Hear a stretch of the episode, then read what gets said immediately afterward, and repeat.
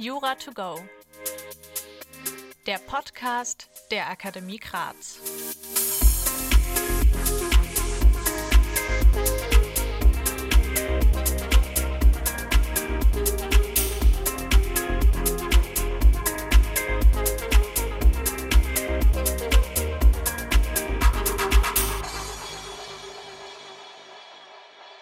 Hallo und herzlich willkommen zu einer neuen Europarechtsfolge bei Jura to go.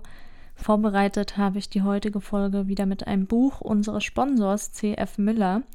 Die Bücher von CF Miller habe ich während meiner Vorbereitung auf das erste Staatsexamen genutzt, weil sie sehr gut auf den Punkt und immer mit Blick für das Examensrelevante geschrieben waren. Ein Link zu einer Auswahl an Büchern, die ich genutzt habe, findet ihr in den Show Notes dieser Folge.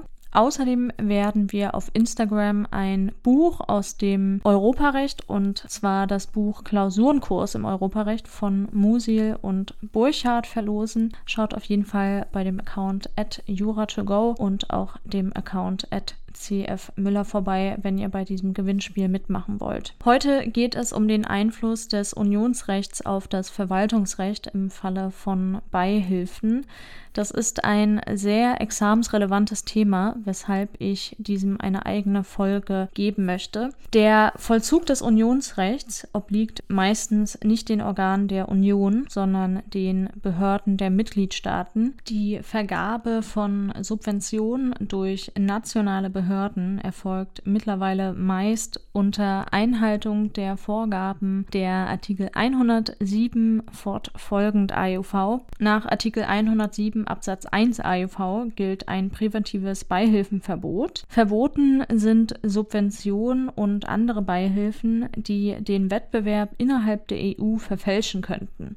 Nach Artikel 107 Absatz 2 AEV gibt es aber bestimmte Ausnahmen hiervon und außerdem kann die EU-Kommission gemäß Artikel 107 Absatz 3 in Verbindung mit Artikel 108 AEV auch bestimmte Arten von Beihilfen nach ihrem Ermessen für mit dem Binnenmarkt vereinbar erklären. Hierfür hat die Kommission bestimmte Gruppenfreistellungsverordnungen erlassen und besonders wichtig ist dabei die Freistellung von Beihilfen von weniger als 200.000 Euro in einem Zeitraum von drei Jahren. Solche sogenannte De Minimis Beihilfen unterliegen nicht der Beihilfenaufsicht durch die Kommission. Die Mitgliedstaaten haben die Pflicht, der Kommission sämtliche neue Beihilfen mitzuteilen, bevor sie eingeführt werden und die Entscheidung der Kommission über die Vereinbarkeit mit dem Binnenmarkt abzuwarten. Das nennt sich die Anmelde- und Stillhaltungspflicht und ist geregelt in Artikel 108 Absatz 3 AEV. Dieses Durchführungsverbot kann übrigens auch von Wettbewerbern vor nationalen Gerichten durchgesetzt werden. Nach Auffassung des BGH handelt es sich bei dem Durchführungsverbot nach Artikel 108 Absatz 3 AEV um ein Verbotsgesetz im Sinne des Paragraphen 134 BGB. Ein Verstoß gegen Artikel 108 AIV begründet deshalb die Nichtigkeit zivilrechtlicher und öffentlich-rechtlicher Verträge über die Gewährung der Beihilfe. Außerdem hat der BGH Artikel 108 Absatz 3 AIV auch als Schutzgesetz zugunsten von Wettbewerbern des Beihilfeempfängers im Sinne von 823 Absatz 2 BGB qualifiziert. Auf dieser Grundlage kann auch ein Wettbewerber die Rückzahlung der Beihilfe vor den Zivilgerichten einklagen. Wenn ein Unternehmen Beihilfen unter Verstoß gegen das Unionsrecht erhalten hat, muss es diese grundsätzlich zurückzahlen. In einem solchen Fall erlässt dann die Kommission einen auf Artikel 108 Absatz 2 AEV gestützten Beschluss gegenüber dem Mitgliedstaat, in dem dieser aufgefordert wird, die Beihilfe aufzuheben, das heißt von dem begünstigten Unternehmen zurückzufordern. Das Rückabwicklungsverhältnis beurteilt sich nach deutschem Recht. Soweit eine Beihilfe bewilligt wurde durch Verwaltungsakt, muss dieser zunächst zurückgenommen werden. Die Rückforderung richtet sich also nach den Paragraphen 48, 49a VWVFG oder den entsprechenden Normen des Landesrechts.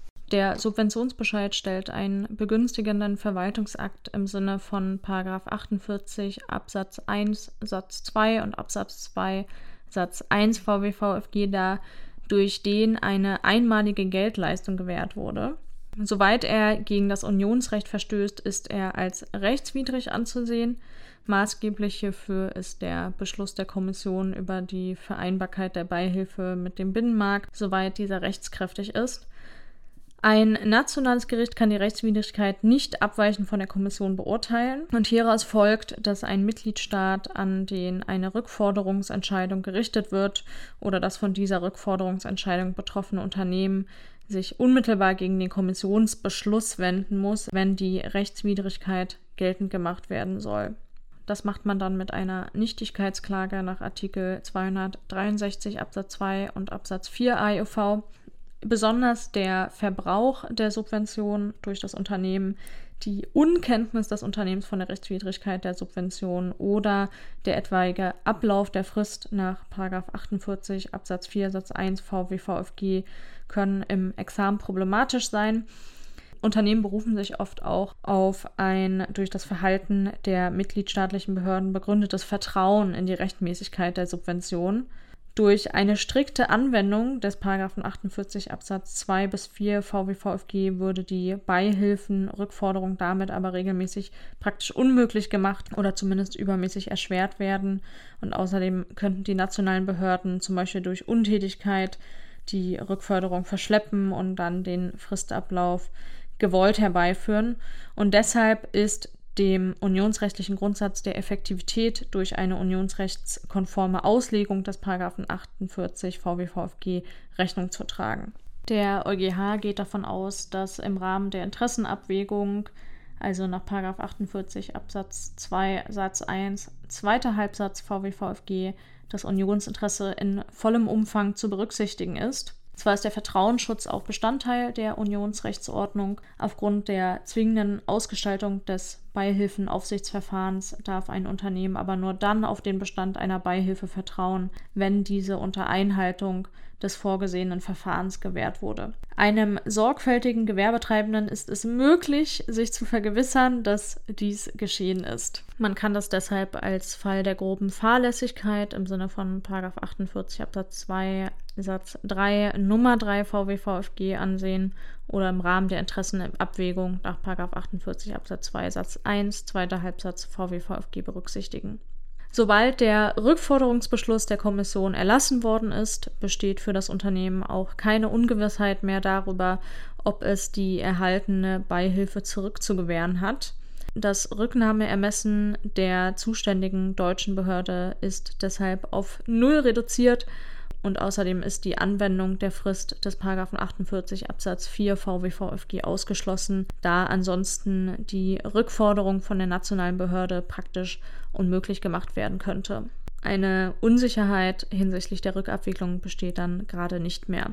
Auch die Verantwortung der Ausgangsbehörde für die Rechtswidrigkeit der Beihilfe kann der Rückforderung nicht jetzt unter dem Aspekt von Treu und Glauben entgegenstehen, weil das Unternehmen sich unabhängig vom Verhalten der Behörde vergewissern muss, dass das Beihilfe-Anmeldeverfahren eingehalten worden ist und aus diesem Grund scheitert die Rückforderung auch nicht am Wegfall der Bereicherung bei gleichzeitig fehlender Bösgläubigkeit wie gemäß 49a Absatz 2 Satz 2 VWVFG. Jetzt nochmal als Exkurs die Rückabwicklung von privatvertraglich gewährten Beihilfen. Das stellt nämlich ein besonderes Problem dar, wenn also die Beihilfe nicht auf der Grundlage eines Subventionsbescheides, sondern im Rahmen eines privatrechtlichen Vertrages gewährt wurde wenn die Beihilfe in diesem Fall unionsrechtswidrig ist, dann ist der Vertrag eben unter Umständen, wie schon gesagt, wegen Verstoßes gegen ein Verbotsgesetz im Sinne von 134 BGB nichtig. Für den Erlass eines Rückforderungsbescheids fehlt in einer solchen Situation im deutschen Recht die Rechtsgrundlage. Grundsätzlich muss die Behörde deshalb die gewährte Beihilfe im Klageweg vor dem Verwaltungsgericht oder den ordentlichen Gerichten, also je nach Qualifizierung des Rechtsverhältnisses, zurückfordern. Wenn ihr euch hierzu dann auch nochmal näher belesen wollt, dann holt euch auf jeden Fall das Buch von Christoph Herrmann aus der CF Müller Unirep-Reihe. Das heißt Examensrepetitorium Europarecht Staatsrecht 3. Oder auch das Buch, was ich am Anfang schon erwähnt hatte, zum Klausurenkurs im Europarecht. Wie gesagt, ich habe sehr, sehr gerne mit den Büchern von C.F. Miller gearbeitet. Ich fand sie auch preislich recht fair. Also ich habe mir damals wirklich die gesamte Unirep-Reihe einfach zusammen bestellt und es war noch vollkommen im Rahmen und ich war auch sehr, sehr gut ausgestattet mit diesen Büchern. Wenn ihr noch weitere Vorschläge habt für Themen, die ich mal in dem Podcast behandeln soll, dann schreibt mir gerne an laura.kinzel.juratogo.com oder an unseren Instagram-Account at juratogo. Und auf dem Instagram-Account, wie gesagt, wird ein Gewinnspiel stattfinden mit einem Buch von C.F. Müller. Deshalb lohnt es sich ohnehin dort mal vorbeizuschauen. Dann hoffe ich, ihr schaltet beim nächsten Mal wieder ein. Bis dann!